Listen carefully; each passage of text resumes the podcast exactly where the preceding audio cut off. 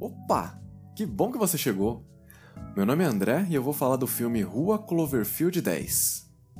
O filme é de 2016, dirigido por Dan Trachtenberg, com Mary Elizabeth Winstead como protagonista e grande atuação do John Goodman. Mano, que medo do personagem do John Goodman. Vai vendo. O filme mistura alguns gêneros. A primeira parte, a parte psicológica, digamos assim, fala sobre comunicação, ou a falta dela.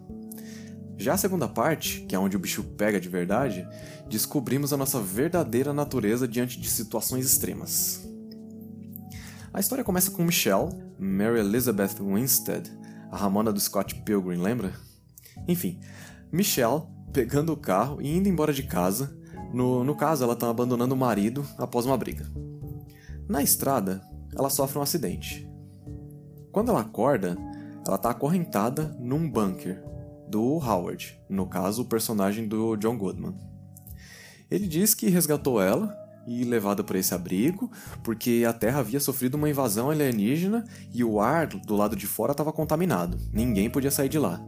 No caso, o bunker está selado, sem comunicação externa e, obviamente, trancado a sete chaves, como dizia a vovó.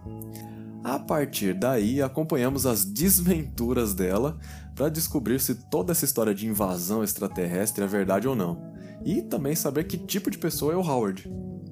Durante toda a estadia, entre aspas, você e a Michelle ficam na dúvida se o cara é um lunático ou se ele está realmente falando a verdade. Diversas pistas aparecem, mas nada que tira aquela pulga atrás da orelha. Uma hora você tem certeza que ele está falando a verdade, no minuto seguinte você tem certeza que ele é doido. Depois de um pouco de violência gostosa, sadia, aquela violência raiz, tá ligado? Com estocada, garrafada, tiro, ácido sulfúrico, é, a design de moda, que se considera uma covarde, consegue sair lá do abrigo. Nisso, você acha que é o fim do filme. Acabou, ela conseguiu fugir. E aí ela vai ter certeza, né, que tudo passava numa loucura. Só que aí, infelizmente, o cara tava certo. O diabo de um OVNI recepciona a moça e aí começa a parte de ficção. Segue-se então uma luta pela sobrevivência, com a protagonista sendo caçada por uma espécie de cachorro alienígena. Porque, claro, você tá ligado, filme de invasão alienígena, a raça humana vira um rato, né? a gente descobre então que ela é uma baita de uma sobrevivente. Depois de destruir o cachorro ET, ela destrói a nave alienígena na base da guerrilha, arremessando um coquetel molotov. É sério, uma nave alienígena de um porte considerável sendo destruída por uma pessoa.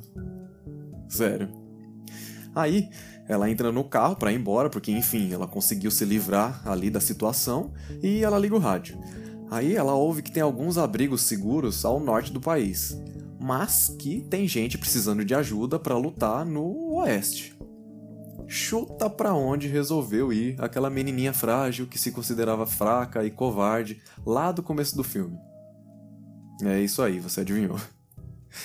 Bom, a mensagem do filme é a seguinte: por mais que você se ache um bundão, só quando o bicho pegar mesmo é que a gente vai saber do que, que você é capaz. Quando a necessidade chega, quando a gente se vê obrigado, a gente é capaz de coisas que nem a gente sabe. Não dá para saber até acontecer. Você pode ser mais forte do que você pensa.